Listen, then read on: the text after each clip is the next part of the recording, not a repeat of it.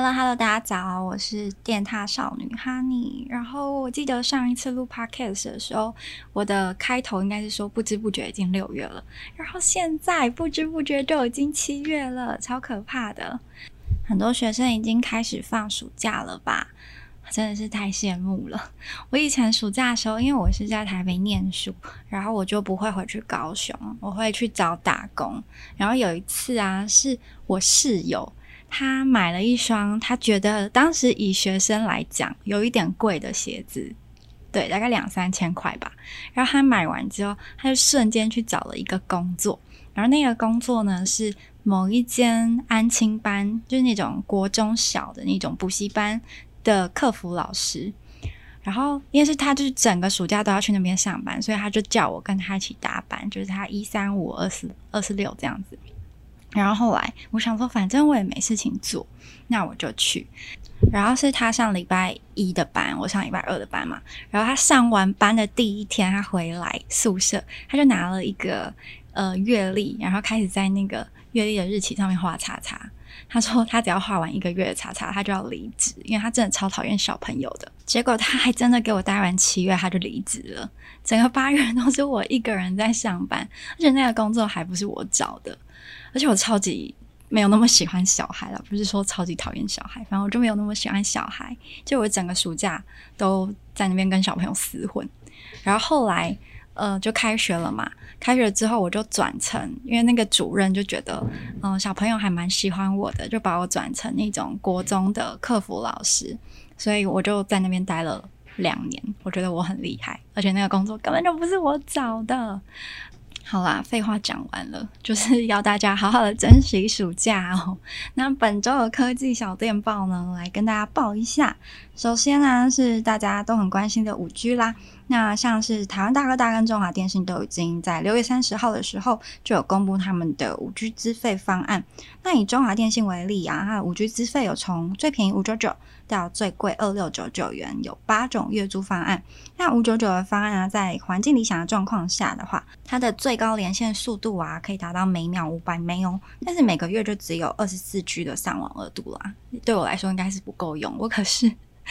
那个手机使用的每天使用的时间平均十小时的人，我觉得我超厉害的。好啦，那如果最贵的二六九九方案的话，它最高网速可以达到每秒一点五 G，那它是吃到饱的哦。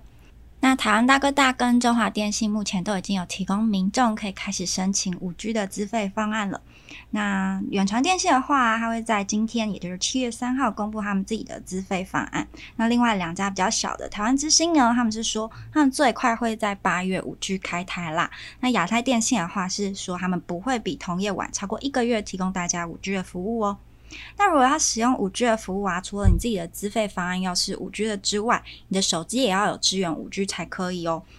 那目前有在台湾贩售的五 G 手机有 Samsung Galaxy S 二十五 G 系列、Sony Xperia One Mark Two、LG V 六十 ThinQ 五 G，还有 HTC U 二十五 G。那还有两款就是去年已经推出，可是今年要等他们软体更新才变成真五 G 手机的华为 Mate 二十 X 五 G，还有 vivo Nex 三。那除此之外啊，还有昨天才刚在台湾发表的夏普 Ocras R 五 G。那这是夏普旗下的第一款五 G 手机哦，它有搭载六点五寸 Pro X。走荧幕，那有支援一百二十赫兹的荧幕更新率哦，最大亮度是一千辉度，而且会根据画面内容还有你的环境去自动调节亮度。而且有支援十亿的色彩显色啦。那内建高通 S 八六五的处理器，十二 GB RAM，还有两百五十六 GB ROM。那相机的话，它的前置镜头是一千六百四十万画素，那后置四组镜头相机分别是一千两百二十万画素的标准镜头，四千八百万画素的超广角镜头，还有一千两百二十万画素的望远镜头跟 T R F 景深镜头。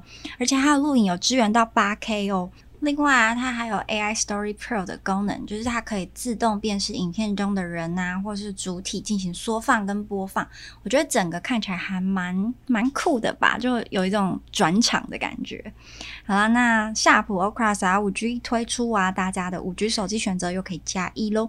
那这边也要顺便提醒大家一下啊，当你的手机跟资费都是 5G 的时候，还要注意说自己使用的手机和电信商提供的频段对不对得上哦。打个比方啊，就是中华电信目前支援的频段是 N 一、N 三跟 N 七八，那 Samsung Galaxy S 二十五 G 系列它支援的是 N 一跟 N 七八，这样就代表说啊，你使用 S 二十，然后选择中华电信的五 G 资费是可以的哦。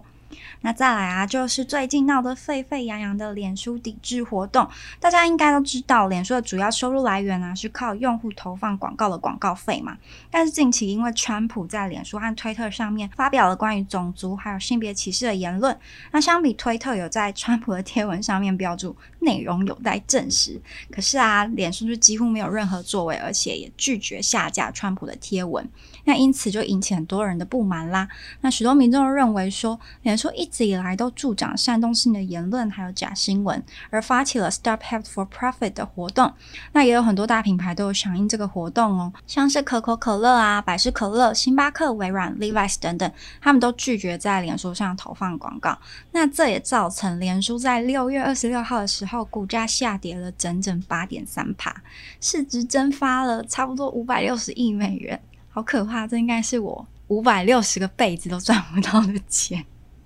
好啦，对此呢，脸书也在六月三十号发表声明，表示已经移除了时常散播仇恨性言论的极右派暴力活动不加入的相关账户。那其中就包括了两百二十个脸书账户、九十五个 IG 账户，还有二十八个粉专跟一百零六个社团。那虽然脸书做出了补救，可是还是有很多人认为啊，脸书在打击假消息还有仇恨言论上，比其他的社群平台还要慢半拍。而且也是因为这一次遭到这么大规模的抵制，才出来止血。所以要怎么解决才能让大家都满意，就还要看佐克柏还有脸书后续的作为啦。最后呢，我个人在 Pocket 上面加码一则，我觉得蛮有趣的科技新闻，应该是科技新闻吧。这就是为什么要订阅我们的 Podcast，因为编辑有可能会在 Podcast 上面即兴演出。我不知道啊，至少我会啦。好，那这一则新闻呢，就是前阵子很很红的那个黑人抬棺呐，他们现在在台湾推出了他们的粉丝团，还有 IG 喽。大家平常可能都会看那些迷因图嘛，但是这一次你终于可以跟迷因的主角对话了，而且他们还推出了他们的周边 T 恤，我觉得蛮可爱的啦，就是你出事我来扛。然后还有那个黑人来电的来电显示的那个 T 恤，我觉得蛮有创意的，不知道是哪个天才设计的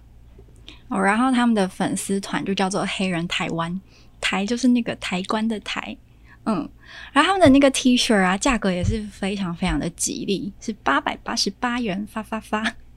然后如果你订了六件的话，还可以打八五折哦。像我自己本身就是我追踪超级超级多那种迷因粉砖的。IG 也是追踪了很多这种梗图账号，那就是我的精神粮食。我每天都要花超级多时间去划梗图粉专，我觉得很好笑，因为你就看到一张图在三秒钟就可以发笑了，我觉得非常有效率。